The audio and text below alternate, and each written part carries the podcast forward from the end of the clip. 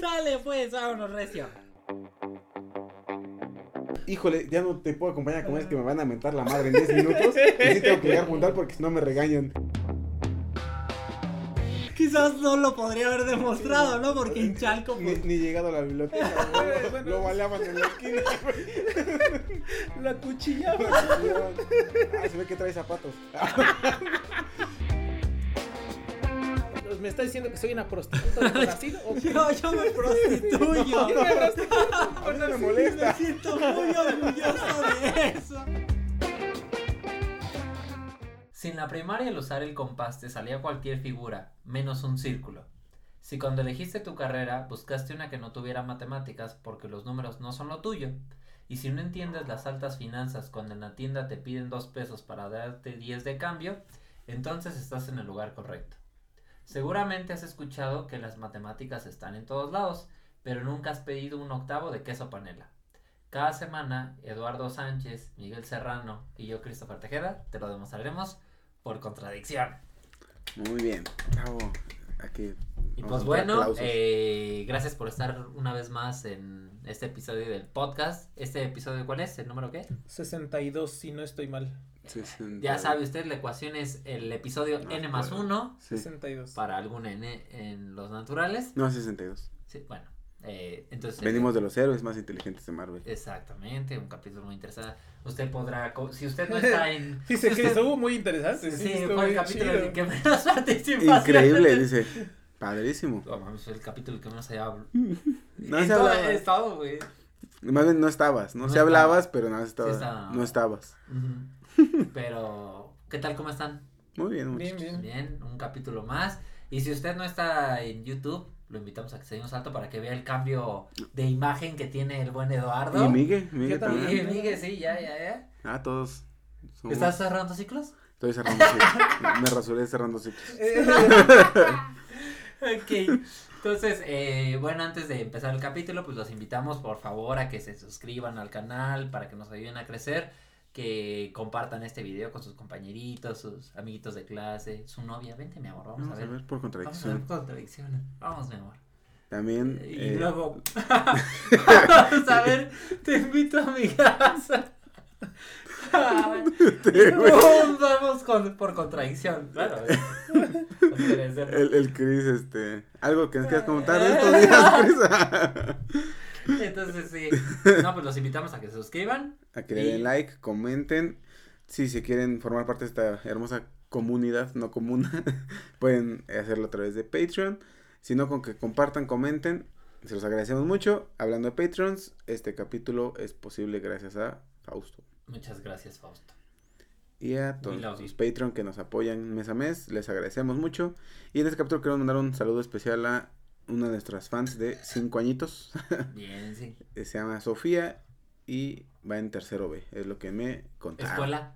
No Eh, sé, Tercero eso- B de kinder, creo, ¿no? Algo así. Pues tiene 5 años, yo creo que sí. sí. Sí, sí. Escuela Ah, quién sí, sabe, gracias. Escuela Gracias. Muchas gracias. por Aunque, su- escribirnos. aunque supiéramos, no podemos revelarlo porque es información, Eh, confidencial. es confidencial. Pero es gracias. susceptible, ¿no? Es- Gracias, corazón, por escucharnos. Muchas gracias y a todos por escucharnos, ¿no? Entonces, si ustedes quieren un saludo, pues no. Ahí déjenlo, déjenlo en los comentarios. Que, que, que lo hagan llegar para través de un niño de 5 años porque eso da ternura y luego mandamos.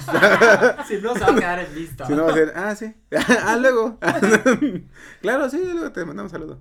Y es que ella nos amenazó, que si no, no daba like ni compartía. Ah, sí, Entonces, exacto. no, no, ella no. mandó amenaza. Por eso les el saludo. Era en serio, era en serio, sí, era en serio. no vaya a ser. Pero muchas gracias por estar con nosotros y pues a darle. pues. Comenzamos. Pues eh, el día de hoy vamos a hablar de algo interesante. Si algo nos ha enseñado la ciencia y las matemáticas es que a veces nuestros instintos nos engañan, ¿no? Por ejemplo, un, ejem- un, un ejemplo clásico de esto es la clásica pregunta, ¿no? De si lanzas, un- si dejas caer un martillo y dejas caer un pedazo de goma, ¿qué cae más rápido? El 99% de la población diría, pues cae, martillo, ¿no? ca- cae más rápido el martillo, ¿no? Sin embargo, es algo que nos enseñó la- Galileo. Galileo, es que los objetos pues caen a la misma velocidad, ¿no? Si no hubiera resistencia Si del no aire. hubiera ¿no? resistencia del aire. Y que es- hay un experimento que hicieron en una bóveda de la NASA, ¿no? Que Ajá. filtraron todo el aire y justo dejaron que era una bola de boliche y una pluma, ¿no? Claro, y también cuando se llegó por primera vez a la luna, justamente se, lanzó, se dejó caer un clavo y un, no me re- y creo un martillo o algo así, sobre la superficie de la luna, justamente, y, y era como de, para comprobar, ¿no? Que también eso pasaba en otros, porque sabemos, sabemos que eso pasa en la Tierra, pero esa, esa es una ley universal, ¿no? O sea, también Sí. pasa en cualquier... Es una ley de Newton. Exactamente. Entonces, Eh, Ahora, ¿qué es eso de, de no confiar en tus instintos? Es como cuando dices, si me echo uno será pedo, mejor no confías, ¿no? Porque qué tal si no. ¿qué ¿Qué tal si nada más? Sí, no, nunca confíes, ¿no? O sea, mejor. ¿Qué tal Sí. si de repente no, ¿verdad? ¿Para qué, para qué te, te expones? Entonces, no hay que confiar en tus instintos también, ¿no? Y eso es, es justamente lo que quiero hablar hoy, que muchas veces nuestros instintos nos fallan y la ciencia es la que da las Sí. respuestas correctas. Y el día de hoy vamos a hablar de paradojas matemáticas. Ah, está que chido, ¿eh? Y la primera cosa, bueno, primero que es una paradoja, pues eh, hay que entenderlo. Vamos a, en ese sentido no vamos a hablar en el estricto sentido de qué es una paradoja, sino algo que vamos a entenderlo como algo contraintuitivo, ¿no? A lo que pensaríamos que debería de suceder. Y el primer ejemplo de paradoja matemática que tenemos es algo que lleva el nombre de nuestro productor. El cuerno de Gabriel o la trompeta de Torricelli.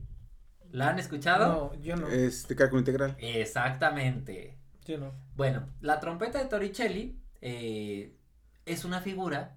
A ver, si, si nosotros pregunta, pensamos en una figura. Ahorita que dijiste el cuerno de Gabriel, no, Gabriel hizo. Llorando, ¿no? Eso sí. Que no lo pueden El ver, pero picacostillas, ¿no? El picacostillas. él mide manos, ¿no? Ay, a ver tu mano, amigo. y ya el cuerno de Gabriel. La paradoja de él. El picacostillas 3000, güey. Ay, Ese, ese. Chris nos habrá referencias para andar ya con los memes, Ah, ¿eh? claro, Chris claro, al supuesto. día con la red. No, pero sí, a ver, perdón, la No, trompeta no, de Torricelli, la, ¿no? trompeta, la trompeta de Torricelli o el cuerno de Gabriel. ¿Y de qué trata? Pues este es un problema geométrico, ¿no? Es una figura que es muy bonita que, sa- que, que se caracteriza por tener un volumen finito. Cuando uno piensa en un volumen finito, para hablar de volumen es una figura que está encerrada, ¿no? Y lo primero que pensarías es que si está encerrada, la parte de afuera, si lo de adentro es finito, Todo lo tiene de paredes, tendría ¿no? que tener un límite. debería ¿no? tener un límite lo de afuera, ¿no? Y es decir, si lo de afuera, pues lo que te indicaría es como que también debe ser finito, ¿no? Sí, que, que, que es, o sea, siempre que, que hablamos de volúmenes, pues lo relacionas con este, envases que contienen Ajá. agua, una casa, todo eso que dices, bueno, puedo ver las cuatro paredes, ¿no? Es correcto. las Entonces, cuatro caras del, o la- las caras de todo lo que contiene, ¿no? Cierto volumen, ¿no? o sea, es que la primera cosa que piensas es si el volumen es finito, la- pues lo que lo, La la figura, figura, lo que de afuera, Lo que lo contiene. lo que lo contiene debería ser finito, ¿no? O sea, atentaría como de que lo de adentro sea finito Contra y lo de afuera contra No la- fuera, no fuera. y no fuera infin- finito, fuera una figura infinita, ¿no? Ajá, sí, fuera algo extraño. Y pues esta figura se llama la trompeta de, eh, de Torricelli o el cuerno de Gabriel y pues es justamente una trompeta. ¿Cómo se genera esta trompeta? Bueno, eh, si ustedes no han, les vamos a dejar en los show notes para que lo vean, pero si no ustedes lo pueden buscar o pueden hacer el ejercicio. Si ustedes ya tomaron cálculo diferencial y cálculo integral, hasta lo pueden resolver. Y esta figura es un sólido de revolución. Este sólido de revolución, ¿cómo se obtiene? Pues tomamos la función f de x igual a 1 entre x. Y la tomamos en el dominio x mayor o igual que 1. Entonces es, es una figura que cae así, ¿no? O sea, si imagínense, bueno, a ver si lo podemos explicar. Imagínense el plano cartesiano, o sea, el tachecito así como la rosa de los vientos. Imagínense que ahí donde está el centro. eh, no, no, más bien no es donde está el centro, sino. Sí, bueno, donde está el centro, en esa, en esa L, ¿no? En la que se ve con una, esa L, su nombre sería el primer cuadrante. Ajá. Hay una figura que viene des- desde arriba, antes de llegar a, al, al A la base. A la base, este. Se curvea. Se curvea y entonces se va por toda la base. Es como una L, ¿no? Pero donde. No, como una rampa, ¿no? como una rampa, como una rampa de Es patineta. como una rampa, Así exactamente. es. Que empieza en el 1 En el y de ahí uno se va hasta el infinito. Hasta el infinito y va así, Y nunca toca, Y ¿no? nunca toca. Entonces es, es más o menos el dibujo. ¿Y cómo se obtiene el- la trompeta? Pues lo que hacemos es esa figura o esa como L, rotarla alrededor del eje X, ¿no? Ajá, Y se exacto. forma la figura de una trompeta.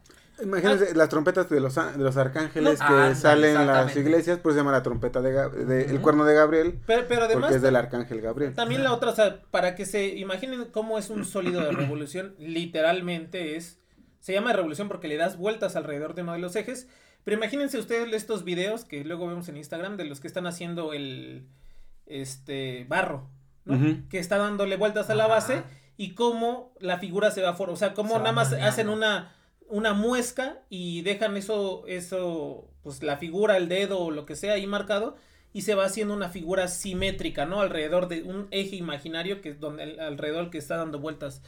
No sé cómo se llama esa herramienta, de, de seguro de tener un, un El nombre. torno. ¿No? No sé si se Lo que gira, ¿Torno? sí, es un torno. Ah, ok. Bueno, Es de la escena de Ghost donde Ah, esa- Oh. ándale, exactamente. y hacen la, Exacto. la Entonces, eso es un, ¿no? sólido, es un sólido de ¿Estás revolución. aquí? ¿Cómo se llama el güey? No, Ya no quién sabe. acuerdo. Pero bueno, esa es la figura, ¿no? Se genera y es una trompeta que es infinita.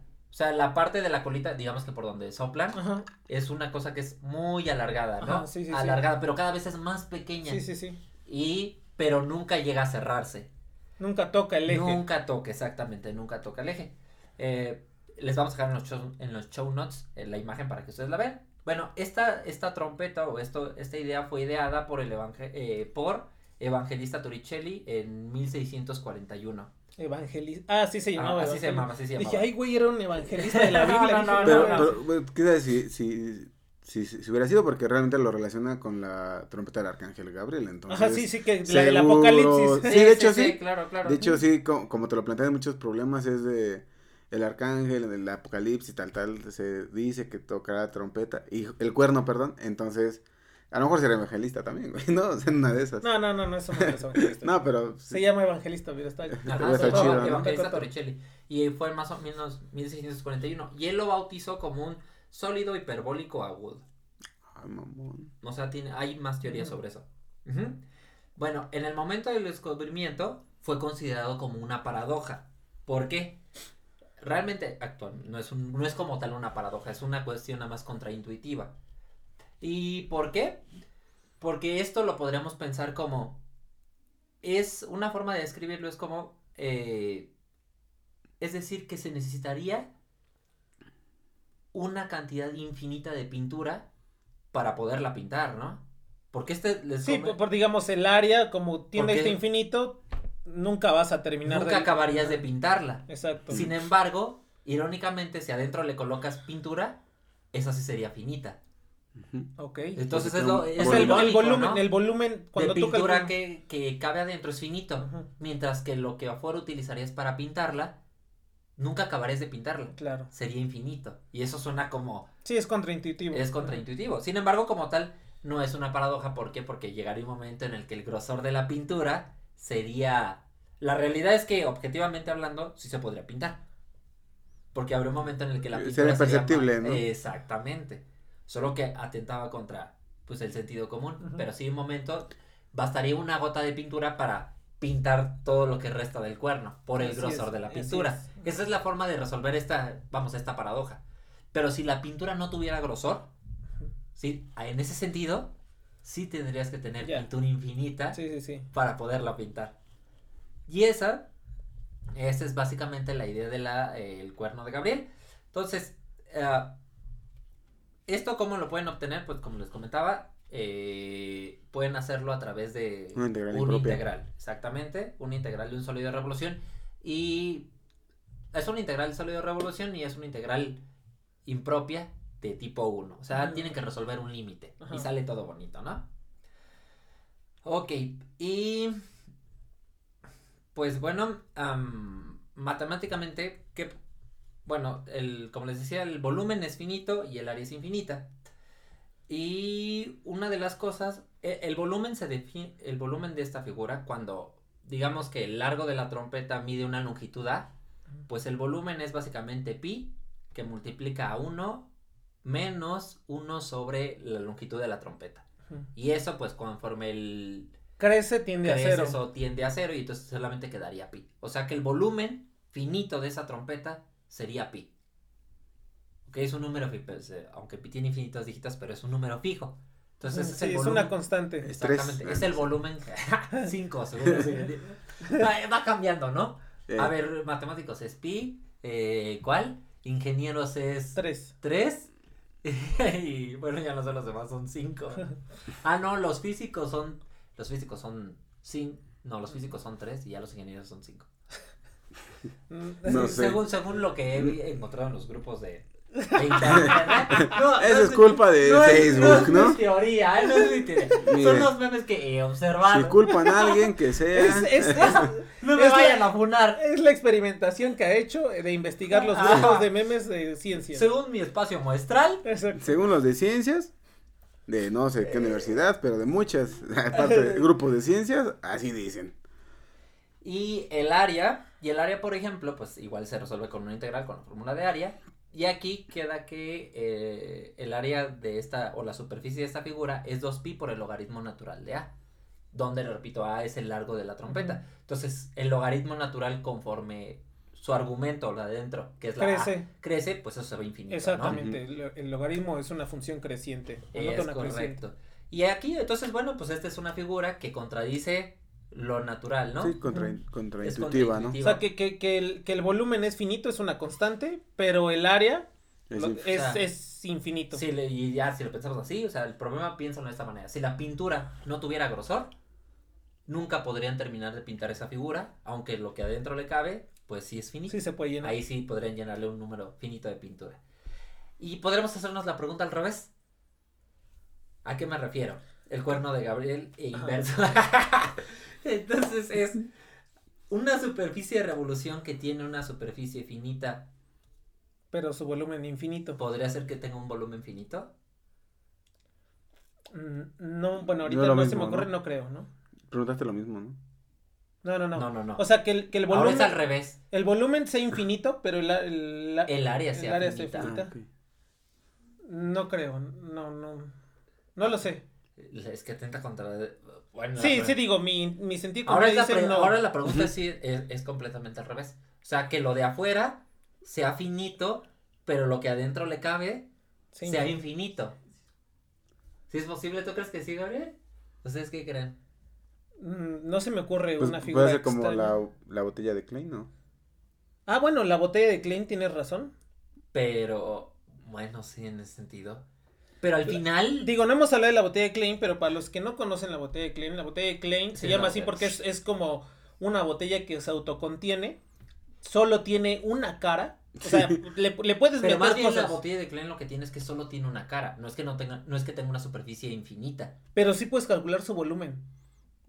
Porque sí, sí, Claro, le, ca- sí claro. le caben cosas y Pero, entonces obviamente pero si lo piensas desde este. sería como un plano, ¿no? Sería como un plano tridimensional así torcido. Pero de esas figuras, pero la cuestión es que esas figuras lo que tienen es que Sí, como O la sea, de tienen una Mobius. Una una cara, sí, cara, sí, sí, claro, claro. pero no es de que su superficie sea, sea infinita. infinita. ajá.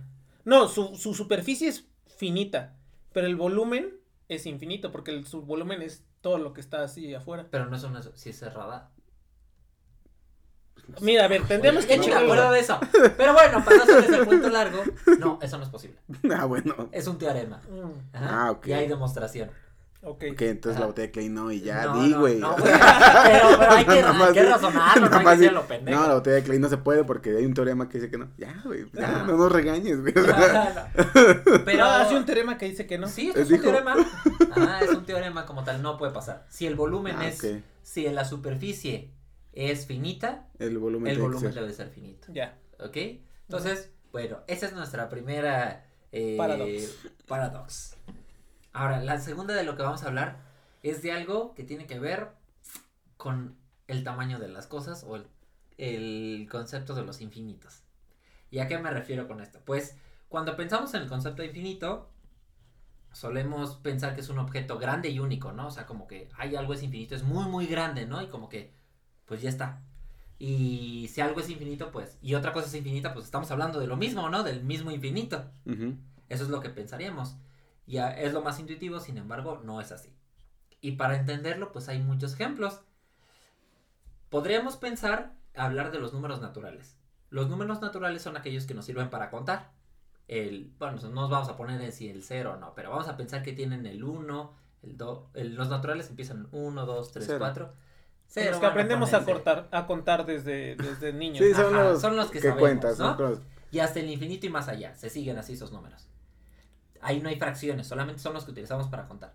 Números enteros. Y luego podemos pensar en los números enteros. Los enteros son justamente el 0 también que ya estaba, el 1. Son los que ya teníamos, Más los negativos. más los negativos. O sea, ya le agregamos el menos 1 Para restar, para aprender a restar, dos. ¿no? Para aprender a restar. Y una pregunta que si nos haríamos, o que si le hacemos a la, a la mayoría de la gente, es como, si tenemos los naturales y tenemos los enteros, donde hay más números.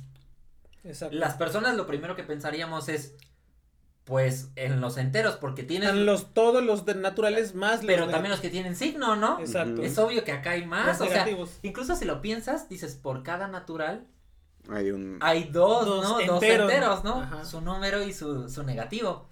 Entonces, uno pensaría que el número de enteros va a ser el doble, ¿no? de los naturales más el cero, ¿no?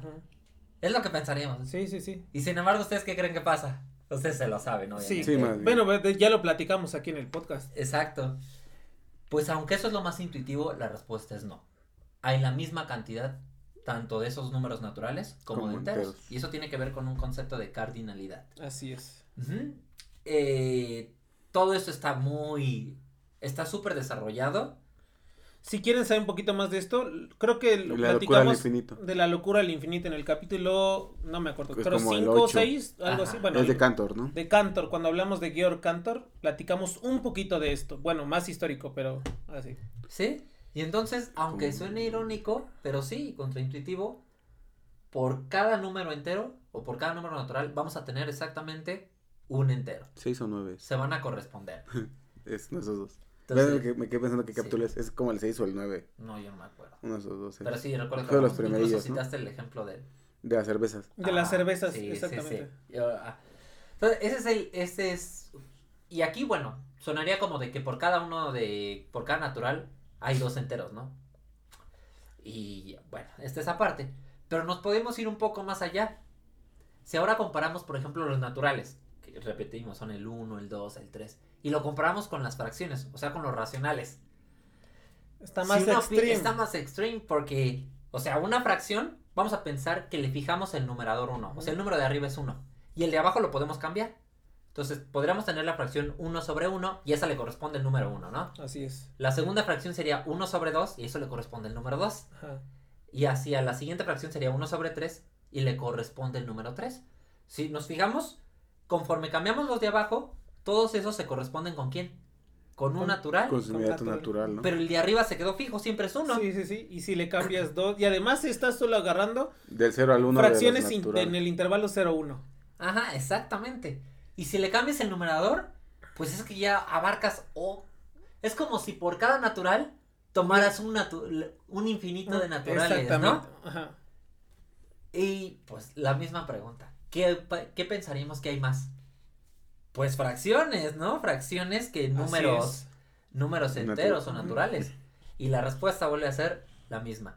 Hay la misma cantidad. Hay la misma cantidad. O sea, por cada natural hay exactamente un número, eh, hay un número racional. Y esta demostración pues está un poco más bonita, más desarrollada. Y un ejemplo de esa demostración es la diagonalización de Cantor, donde se ofrece una, una demostración de... Formalmente lo que se tiene que hacer para, para en matemáticas, saber- para saber el número, o sea, que son números iguales, lo que haces es una función que te agarras, una función biyectiva, que te agarras un número natural y le asocias un número del otro conjunto racional o entero único. Esta, la forma de esta función es lo chistoso, es, es lo ingenioso. Ajá, y que te das cuenta que sí. funciona. Y sí funciona, ¿no? O sea, de hecho sí es... ¿Qué es lo que hacemos prácticamente en la vida real? Por ejemplo, si tuviéramos que contar las personas que estamos aquí, lo primero que hacemos, tú vas a hacer el 1, ¿no? Tú vas a hacer el 2 y yo voy a hacer el 3. Realmente eso es crear una función biyectiva. Así es. Porque decimos, ah, pues como Migue fue el 1, entonces Migue proviene del 1, tú provienes del Entonces, eso es lo que siempre hacemos para contar. Así es. Aunque quizás no lo tenemos definido matemáticamente. Sí, no es, no es, ahí voy a contar mi dinero. Sí, voy- mi Esta- función es de- mi función es a cada pesito, no, pues no, o sea, Pero es lo que hacemos. lo haces naturalmente, ¿no? Y, y ese es, eh, y como les repetía, aunque parece que hay más fracciones, la respuesta es la misma, ¿no? No. En ese sentido, ese tamaño de infinito que hay entre fracciones, o sea, existe la misma cantidad de fracciones que de enteros, y, Y de queden- todo. y de que de naturales. Y también, bueno, lo que es importante o sorprendente notar es que, como decía Migue, estamos hablando que hay un infinito, una cantidad infinita de números en el intervalo 0-1, ¿no? O sea, ahí, ti- ahí tienes, ahí tienes contenido a todos los, la- el mismo número que del 0 al infinito, ¿no? Claro. Y, O sea, y, está chido. y este ejemplo es como más extremo, ¿no? Porque en el otro parecería que son como, el de los enteros parecería nada más como que es el doble de números, ¿no? Pero aquí no. No, y así aquí- es más radical.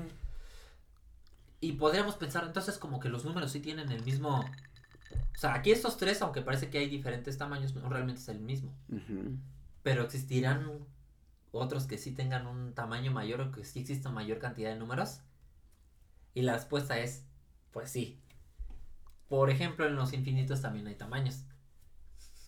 No, no, es, es que, es que, es que yo, me quedé pensando en Sí, sí. que la respuesta nos las dio la película esta de Bajo la misma estrella. Sí, yo por eso... Ese ya. documental de- científico. Yo por, yo por eso me, ¿Es la de no me Derbez, sorprendió. güey? No, güey, No no, mames, güey. La de, no aceptan devoluciones, güey. No, Ah, esta no, es es la bajo de- la misma luna, es cierto, cierto. Bajo la misma estrella es de una chava que tiene cáncer, que toda su vida vivió con cáncer y se enamora de un chavo que tiene cáncer. y pide mero matemático, ¿no? Conocer a un Este, matemático, es- ¿no? Bueno, sí, conocer a una persona así que es un escritor Ah. que, que escribió un libro y que no sé qué.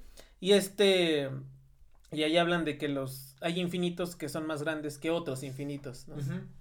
Entonces, bueno, le eso me re- sorprendió. eso repetimos. yo vi esa película. Pues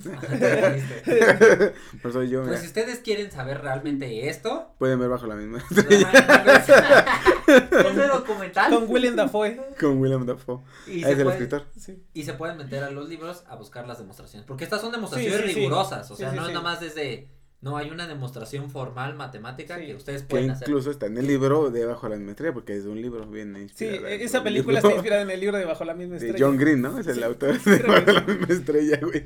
Pueden ver ese libro donde viene esa demostración. Y, y cuando hablamos de esto de tamaños de números, a ver, y a, a ver, viene otra pregunta. El tamaño importa y se pone a llorar.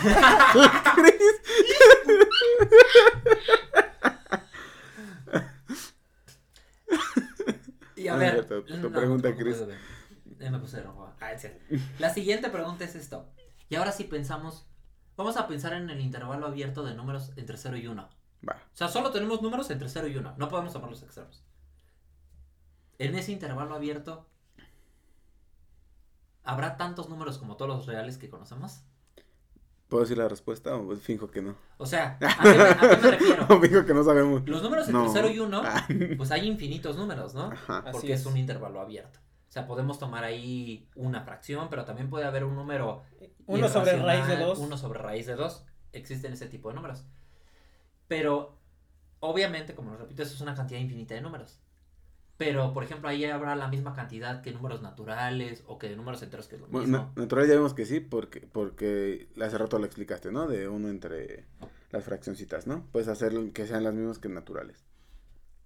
Las fraccioncitas lo explicaste ahorita. Ah, sí, o sea, lo de las, las fracciones y los naturales sí. Pero Ajá. las, los naturales con el intervalo 0-1, eso no lo sabemos. Bueno, sí, bueno, sí, ya, Y la ya se respuesta- sabe. ¿no? Ah, sí, claro. La, o sea, la respuesta sí, ya se sabe. Pero es que suena. O sea, es, es como si les pregunto. Es la intuición, ¿no? O sea, lo que estamos apelando es a tu A la intuición. intuición. Ajá. O sea, en el intervalo 0-1, la pregunta básicamente es: ¿contendrá todos los números que conocemos? ¿Todos los números reales? No. Sonaría como que no, pero la respuesta es sí. Sí, exacto. Y el sea, ejemplo de eso es la función que. De, la función arcotangente. Arco tangente, exactamente. O sea, es increíble que todos los números, o sea, todo el eje de los números, tú lo puedes simplificar en quién? En una función. En el 0-1, abierto. No, y y, eso contiene a todos los números. y- y además, otra cosa que es también sorprendente es que toda la infinidad de números naturales, ¿no? O sea, todos los números naturales que los, con los que empezó diciendo, son menos que todos los números que caben en el, en el intervalo 0-1. Exacto, o sea, son a su- o sea, todos los números Es- naturales son menores que los que caben en ese intervalo. Exactamente. Es una Eh, es Sí, co- es- increíble, ¿no? Es como si tuvieras una bolsa mágica de, de Hermione De y pudieras echar todo, ¿no? O de Barney, en este caso. Pero es como cuando Hermione abre su bolsa y saca libros y así. Ajá. Así es el intervalo 0-1. Ajá, exacto. Ajá. que, tiene un montón de. O sea, su cardinal. Su car- Cuando decimos cardinalidad es, el tamaño, ¿no? Ajá. El tamaño del intervalo 0-1 es el mismo tamaño que, el de todos los números reales. O sea, de todos los números que, que, existe, que, conocemos, sí, sí, sí, de reales, sí, sí, sí. Y esos son más que todos los números naturales. Mucho o más. Que, que los racionales o que los enteros, ¿no? Pero ya quedamos que hay una infinidad de números naturales. Claro. Pero hay más números reales. Entonces, si hay infinitos, más grandes que otros infinitos. Pero, sí, sí, sí. Y, por ejemplo, el otro caso que está bien irónico es, o sea, es increíble que la recta, que es infinita, la puedes compactar en quién? En el intervalo 0-1, ¿no? Son, tienen el mismo tamaño. Sí, sí, sí. Así es. Entonces, es que todo eso lo explican en Bajo la Estrella, güey. claro, vayan ahí. Te estás muy preocupado, pero todos ya lo saben. Y esto, pues, quizás es. Ahí viene. todos ya lo saben. Quizás es contraintuitivo, pero, pues, esto es algo que en algún momento dio mucho problema, ¿no? Bueno, le costó la, la, la, cordura la a alguien. Porque era empezar como de, hey, los infinitos hay de tamaños. Y un otro ejemplo también explicado es el hotel de, bueno, de Hilbert. que es la paradoja, ¿no? Paradoja del, hotel de Hilbert. Que tiene que ver justamente con comprar los tamaños, ¿no? Un hotel de infinitas habitaciones que tiene infinitos huéspedes. Entonces, lo pueden checar, pero pues este es un problema que dio mucho de qué hablar. Que por cierto, eh, cuando eh, platicamos de los libros, en este segundo capítulo de libros y matemáticas, en el libro de los G-Comics, ¿no? Que, que, por cierto ya tenemos una ganadora de, de este libro. Y bueno, eligió el libro de Logic Comics. Ahí en ese libro explican, pero súper didácticamente, esta paradoja del Hotel de Hilbert. ¿no? Está muy chido. Pero bueno, ya ahora ya conocen un poco. O sea, pueden leer algo. O sea, si ustedes buscan en Google Hotel de Hilbert, les explican muy bien esta paradoja. Ah, sí. Mejor que nosotros. ah, no, seguro que hay. un corrido tumbado. seguro que hay las dos cosas que lo explican, es segurísimo. Seguro, sí. Un, corrido de grupo marrano. Lo del grupo firme, ok, entonces, aunque. Bueno, pues ya vimos que esto va con. Es contraintuitivo, pero pues se cumple, ¿no? Entonces ahí. Esa es la segunda. La tercera es, son las paradojas de Zenón. Sí, que platicamos de ellas un poquito en... en... el capítulo de Jujutsu Kaisen. De Jujutsu Kaisen, sí. Eh, bravo, sí. Bravo, dice. no sé de qué estamos hablando, dice. Sí, sí, sí, me acuerdo, pero... Pero no al 100, no va a mentir, ¿verdad? Claro, dice, yo me acuerdo. Entonces, las paradojas de Zenón son un conjunto de problemas filosóficos que en general se cree que fueron planteados por el filósofo de la antigua Grecia, Zenón de Elea, más o menos 490, 430 antes de Cristo, para respaldar la doctrina de Parménides, en la que afirma que, eh, contrariamente a la evidencia del. que contrariamente a la evidencia de los sentidos, la creencia en el pluralismo y el cambio es errónea. O sea que el movimiento no es más que como una ilusión.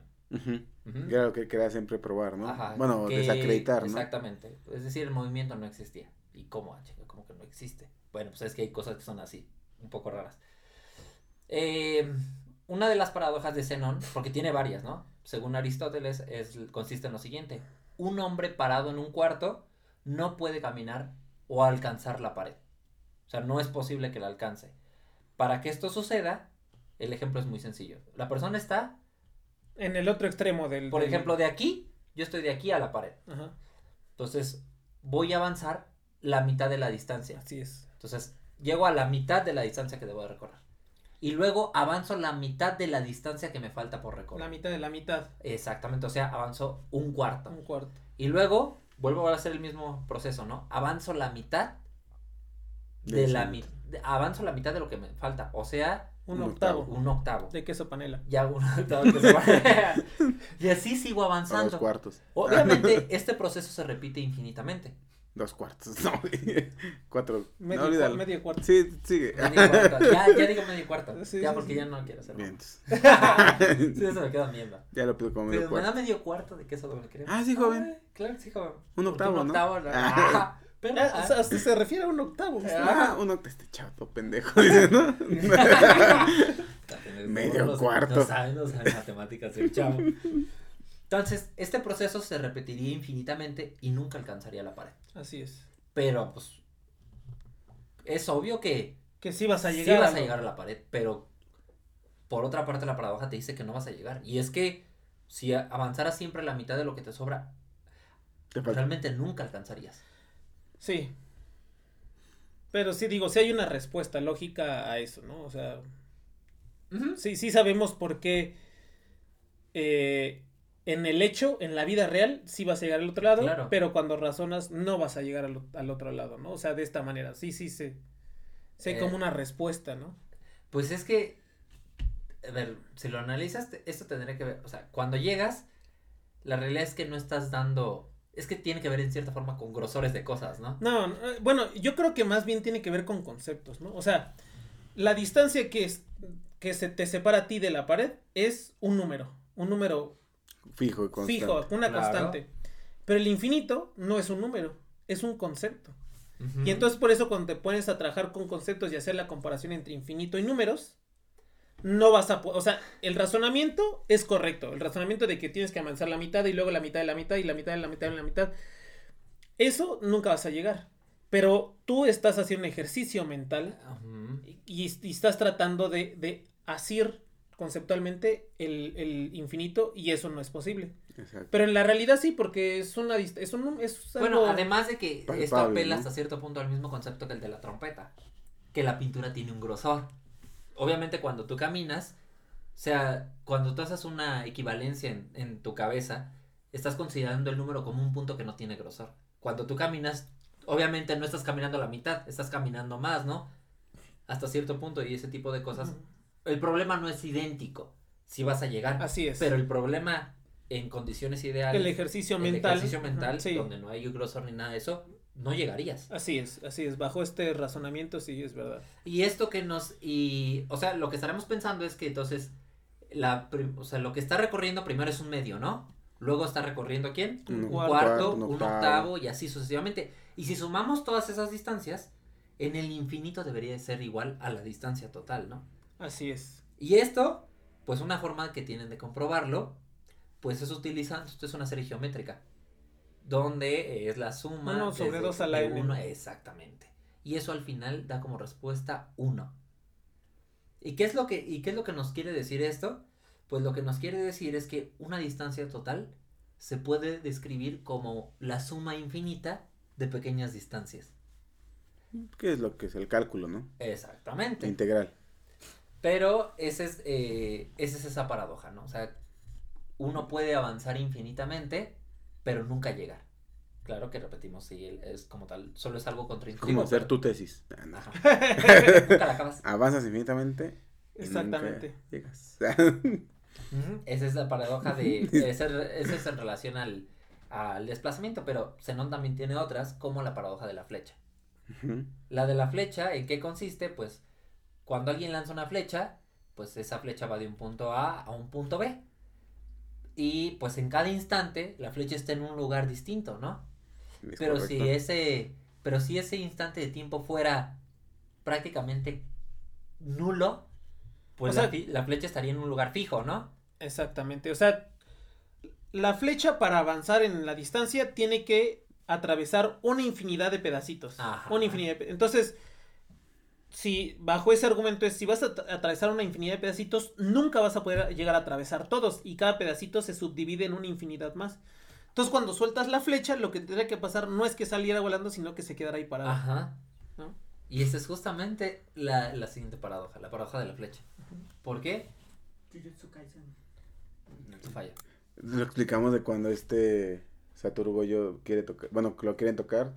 Nunca se van acercando, acercando, pero nunca lo tocan. Porque que hay una de- infinidad de, de espacio. De pedacitos que él no rompe para que no se acerquen a él.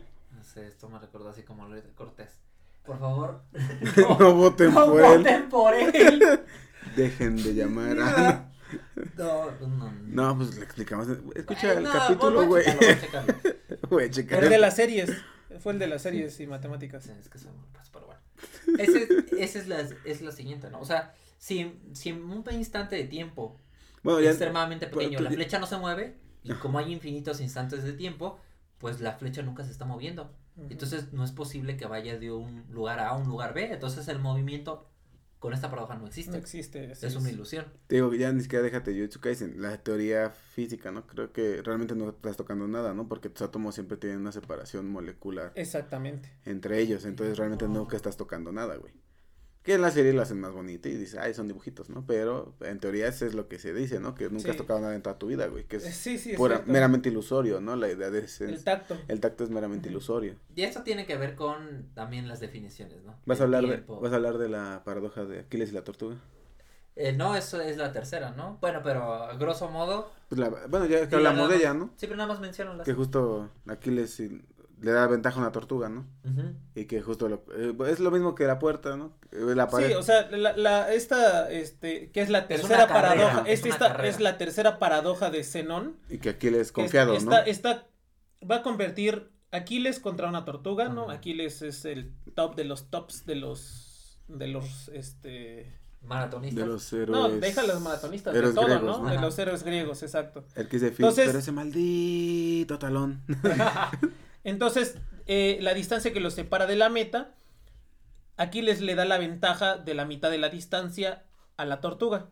Entonces, cuando eh, la tortuga avanza un paso, Aquiles avanzó la mitad, ¿no? Digamos.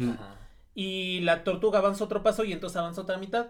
Pero al final de cuentas, bajo este razonamiento en el que se tiene que estar, o sea, la tortuga siempre avanza y Aquiles también, pero Aquiles cada vez avanza Menos que la- este, bueno, tiene que atravesar una infinidad. constante. Ajá, o sea, a- pero avanza una infinidad de pedacitos. Aquiles nunca, Nunca va va a a alcanzar. alcanzar a la tortuga y la tortuga por ende va a ganar esa carrera. Exactamente, esa es la otra paradoja. Con el rasguño de una mosca. Ah. Perdón que me quedé con el diálogo. de Phil en Hércules. Sí, viste Hércules, ¿no? Simón, pero ahí tiene un buen. Sí, güey. Es donde sale el que tiene la flama, ¿no? Ares. Hades. Ay, está bien chida esa película, pero es que tiene un chingo no mames. Pero está bien buena. Ahí lo de las canciones, ¿no? Ah, bueno, sí llama, ¿no? Yo por contradicción del musical. Sí, entonces, esa es la, esa es justamente la otra paradoja. Y pues para acabar con el capítulo vamos a cerrar con la última, que es la paradoja del cumpleaños. ¿Lo han escuchado? Me suena, pero ahorita no, no lo no le Es la de que en un cuarto siempre va a haber una Ah, persona eh, con tu no. cumpleaños, ¿no? Eh, Ah, no, ya no. sé cuál, ya sé cuál, de que de que en, en un cuarto con tantas personas, ¿cuántas personas comparten el mismo día de cumpleaños? Ah, es la sí, que sí. te dije yo. No la dijiste igual, güey. Ay, güey, no mames. Ay, pues no, güey, porque creí que tú la explicaras. No si tú querías compartir otra Pero es lo cosa. güey. mismo, güey. Quizás querías compartir la edad. No mames, pues la das más fácil, güey. Sí, es más fácil. Con un cuarto con al menos 20 personas compartes, ¿no? Bueno, no sé cuánto es el mínimo, pero. Pues ahí viene la pregunta, es la paradoja del cumpleaños. A ver, entonces, la pregunta es, ¿cuántas personas necesitamos reunir para que dos de ellas coincidan en el día de su cumpleaños? Con al menos una probabilidad del 50%. O sea, en un cuarto, ¿cuántas personas debemos de tener para Pues mira, que ah, exista una probabilidad, o sea, de la mitad de que Son- dos personas... son 31 días en un mes. Al menos esas, esas 31 No, pero en un año dijiste, ¿no? Del mes. o- No, tienen que ser No, el no, mismo no, día. O sea, tú tienes del mismo día. Y del mismo mes. O sea, tienen Sí, que sí, Sí, coincidir. o sea, o sea, sí, el sí, mismo sí, día del año. El año no. o sea, No digas nada, así, no. No, del mismo año no. O sea, no, Sí, no. sí, No, no, pero no, digo- Solo con que sea o sea, el mismo para, día del año. para mí, 2 de febrero. ajá, sí, pero para mí mi intuición me dice que con que haya 365 personas más otra mitad más, aseguras que cualesquiera dos que No, pero agarres. eso no es asegurar, es probabilidad. No, no, pero ah, bueno, así yo o sea, que existe con- una probabilidad, porque recuerda, con lo que tú estarías diciendo es garantizar que hay una probabilidad del 100%. del, del uno, del uno, tienes O sea, razón, tienes razón. Yo no, estoy garantizando Tú que estás garantizando que hay una persona con tu mismo cumpleaños. No, aquí nada más es que Con 42 laces. Con 40... Ah, perro. ¿No? No, no. Menos, ¿no? este, güey. No, no, sí, sí sé que es un número, pero no me acuerdo la verdad. Bueno, y además sí, es queremos al menos la, chiquitito, queremos ¿no? la el 50%, ¿no? O sea, sí. quizás un- la respuesta más intuitiva que muchas personas darían es, pues si pensamos que no existen años bisiestos ni nada de esto, pues al menos 185 personas, ¿no? Como la mitad de los, la mitad de los días del año. Sí, pero digo, pero no, no es, bueno, eso no te asegura, bueno, No, ¿cómo no, calculas, es que nunca no? puedes asegurar porque es probabilidad, Ajá. pero es como el concepto que dirías como que pues al menos que exista la mitad de personas de los días del año, año. pues para que tenga la mitad, Pero ¿no? puedes tener mala suerte y todos cumplen en un día así corrido, ¿no? Ya bailó Berta. Y entonces, pues como les decía, la respuesta más general es que se necesitan 183 personas. Esa es la respuesta que las Sí, personas sí. suelen dar, ¿no? O sea, es decir, el pensando en 365 días, es justamente la mitad.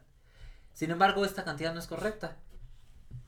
Es algo mucho más pequeño. Pequeño. Sí, sí, sí, eso sí. sí. Y pues claramente esto no se resuelve por intuición. Las, la, es muy raro que cuando las personas intentan resolver este problema, su primera estimación es como de que sea menor de 40 personas. Siempre son mayores. Y sin embargo, la respuesta es de 23 personas. ¿Cómo es? Le dije como treinta y tantos. O No, sea, nada en, un, más. en un cuarto solo necesitan tener 23 personas para que exista la probabilidad de que dos de ellas tengan el mismo cumpleaños. El mismo Un día voy a ir a una fiesta, así no me gusta socializar, y voy a ir a preguntar, oye, ¿qué día cumpliste años? A ver si sí es cierto esa chingadera. Es por el principio de Palomar. Sí. ¿Sí, no? Es por, es por de Palomar. Mm, como tal, no. Es con la regla de Laplace. La regla de la, no, la regla de Laplace es la que conocemos. Número de casos a favor entre el número de casos totales. Ese es el nombre. Ah, ok, ok. Es la regla básica de, Sí, sí, de- sí, sí, sí, por sí, ejemplo, sí. cuando lanzas un dado, no y quieres que salga uno. Casos a favor, solo tienes que salga el número uno y casos posibles Seis. seis. Ajá, Esa sí, es la sí, regla de Laplace. Este se, pro- se resuelve con la regla de Laplace. Y lo pueden resolver ustedes. eh, simplemente pues definiendo dos eventos. ¿Y cuáles son los dos eventos? Pues que al menos dos personas, el evento A podemos llamarle así, que dos personas cumplan años en el, mismo, día. Y el complemento. Es decir, que no hay personas. Sabemos que la suma de las probabilidades de esos dos eventos uno. es uno. Ajá. Entonces, eh, en este caso, la probabilidad de que eh, dos cumplan años, pues sería uno menos la probabilidad de que no cumplan años el mismo día, ¿no? Si hacemos el caso particular, cuando cinco personas no cumplen años el... Para, para cinco personas, ¿no? Entonces, el número de casos posibles para... ah, lo podemos pensar como cinco números seguidos. Para que esas personas cumplan, ¿cuántos posibles cumpleaños podrían salir si son cinco personas? Pues para la primera existen 365 opciones, ¿no? Para escoger. La segunda, 365, así y 5, ¿no? Por el por los principios de combinatoria, pues ¿cuántas opciones hay? 365 elevado a la quién? A la quinta potencia. Y eso es un número tremendamente grande. Ujú, Suena o sea, esos son los números, los posibles Las posibilidades, ¿no? Los, po- los posibles, las posibles. de cumpleaños que hay. Si usted no, si no sabe eso, váyase a ver combinatoria, favor. Todo traumado el Chris con sus clases de combinatoria. Ajá. Y luego, el número de casos Pasó, favorables. Sí pasó. Y la pasé bien, ¿eh? Ay, Entonces, el número de casos fa- favorables de personas que cumplen años días diferentes, ¿cuál es? Ah, pues bueno, para, lo podemos pensar igual como cinco números seguidos, ¿no? El primero, pues, tiene 365 opciones. Pero el siguiente ya no puede tener el mismo día, ¿no? Ujú. Sería 364. 64, El 350. siguiente 363 y así hasta llegar a 361, porque pensamos solamente en 5 personas. Y aquí la respuesta es, existen 6303 por 10 a la 12 casos diferentes. Verga. Es un número muy grande. Pues utilizando la regla de Laplace, la probabilidad de que cumplan años diferente día, pues es la división de esos dos números. Y eso nos da una probabilidad de 0.97. Pero de que no cumplan. Ahora, si queremos que cumplan, sería 1 menos esa probabilidad. Y de ahí sale, por ejemplo, que para 5 personas, para 5 0.3. personas, es, es- simplemente es 0.27%. O sea, si solo tenemos 5 personas en un cuarto, la probabilidad de que cumplan años el mismo día es 0.27. Es un montón. Pero si empezamos a aumentarle, y aquí es Un donde 2%, viene. ¿no? De posibilidades. No, el 20%. El 20 es un chingo. Y si le empezamos Sí, a incrementar números, esto se pone chida. Porque con 10 personas eh, tenemos. No, el 2%. Sí, al con 2, 5 ¿no? personas son 2%. Pero con- Punto 2. Porque es 0.027. Ah, 0.0. Sí, el 2.0. Ajá, el 2%. Sí, sí, sí. Hay que sí, hecho sí. 0.27, güey. Ajá. Ajá. El de 10 personas es 0.1. O sea, 10%, El 10%, más o menos. Es un Ah, montón. ese sí ya güey, es un un chingo. montón. Con 15 es 25%. Con 18 es 34%. Con 20 es 41%. Con 23 personas es el 50%. Vercha. Y así va incrementando. Si llegamos a 60 personas, bueno, vamos a ponerle un poquito antes. Con 50 personas tenemos el 97%. o sea, y ya si se ponen así densos, O sea, me estás diciendo que si yo voy, si me invitan unos 15 años y hay más de 60 personas, lo más probable es que cumpleaños con alguien. se, casi seguramente dos ¿Cuántas personas, personas dijiste? más de 60. Sí. Con 60 personas tienes una probabilidad del 99 del 99.51%. Es altamente Sí. Eh, probable. Eso está chido, ¿sabes qué? Si fueras como payaso o mago o algo así, güey.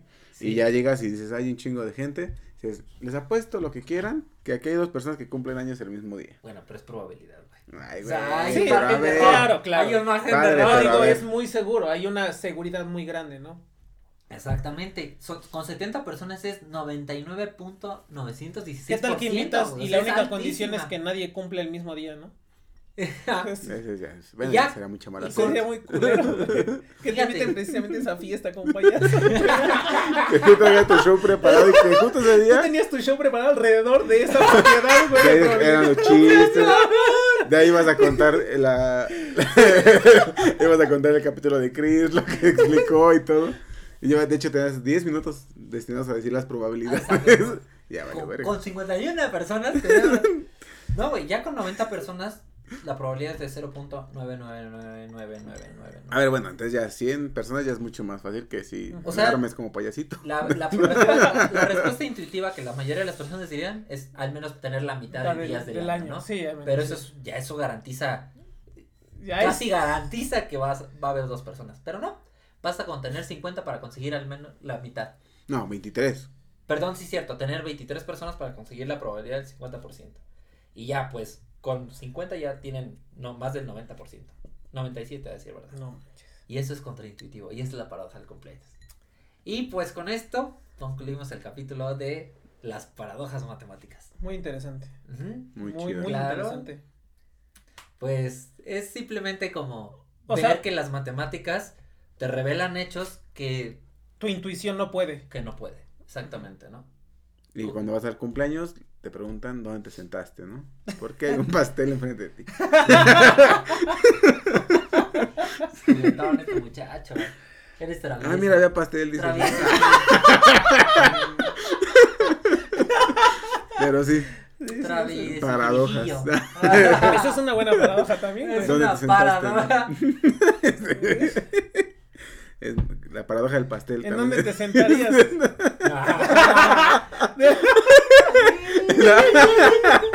La paradoja del pastel. Ahí va, para Patreons. ah, sí. Bueno. Y pues bueno, ese fue el capítulo del día de Muy hoy. buen capítulo, Eh, Chris. espero que les haya gustado. eh, y pues ya está. Muchas gracias por el capítulo. Sus redes sociales.